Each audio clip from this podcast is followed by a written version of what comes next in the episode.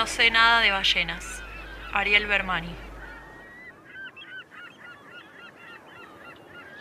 A veces creo que hablo demasiado. Una manera tonta de tratar de controlar las situaciones. Pero nadie controla nada y manifestar sentimientos no siempre es tenerlos. Si pudiéramos dejar de lado el miedo, el miedo a la soledad,